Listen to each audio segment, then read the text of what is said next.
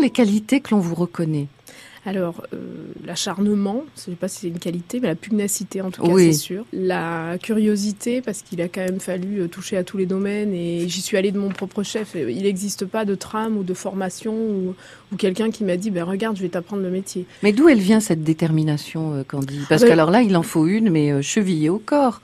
Je dois être née avec. Hein. Parce que voilà, j'ai pas dû l'attraper à un moment, euh, je dois être née avec.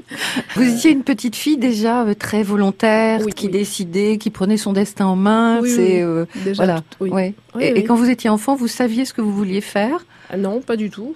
Euh, je savais ce que je ne voulais pas. Je viens de la campagne. hein. Mon père est artisan. Ma mère euh, était employée de mairie, donc j'ai vécu euh, heureuse dans une enfance heureuse. Ce que je savais, c'est que je voulais profiter, vivre en fait, et je voulais avoir un métier passionnant. Et je voulais certainement pas être réduite à être à l'époque ce qu'on disait euh, bah, les femmes. moi, je voulais un métier d'homme. Je voulais faire ce que font les hommes. D'abord, j'ai pas vu la différence très tôt. On était trois filles. Et mon grand frère, lui, était, avait 11 ans de plus que nous, donc euh, on était trois filles.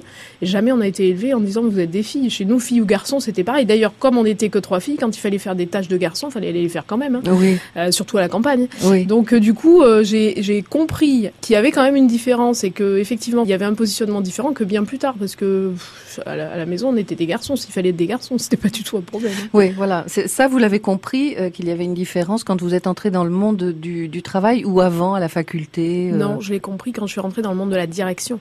à dans ce le monde du moment-là. travail, je l'avais pas compris non plus. hein.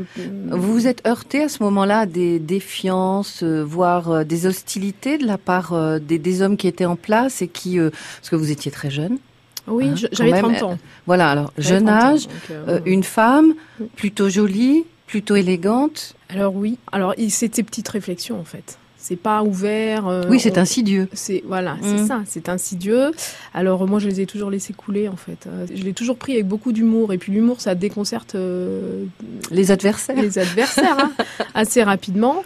Et puis après, c'est vrai que par contre, euh, ben, on n'a pas le droit à l'erreur. Ça, c'est certain. Vous avez eu la- le sentiment quand même d'être obligé de faire deux fois plus vos preuves Ouais. que si vous aviez été un garçon, d'être sans arrêt observé. euh, Au début, oui, oui, clairement, hein, dans les TP, dans les BTP, parce qu'il y a une branche qui fait du lotissement aussi, donc euh, là-dedans, c'est évident qu'on est surveillé. Après, euh, l'inverse est vrai aussi, dans le sens où, par exemple, pour négocier avec les artisans, pour parler avec eux, euh, le fait d'être une femme, ça, ça les déstabilise tellement. C'est un contact beaucoup plus facile, en fait. Ils sont très respectueux. Ils m'appellent Madame Candy, alors avec un accent, hein, je vous le fais pas. mais- Et euh, jamais, euh, voilà, ils râlent un petit peu, mais je, je pense qu'ils auraient été plus dans l'affrontement avec un homme.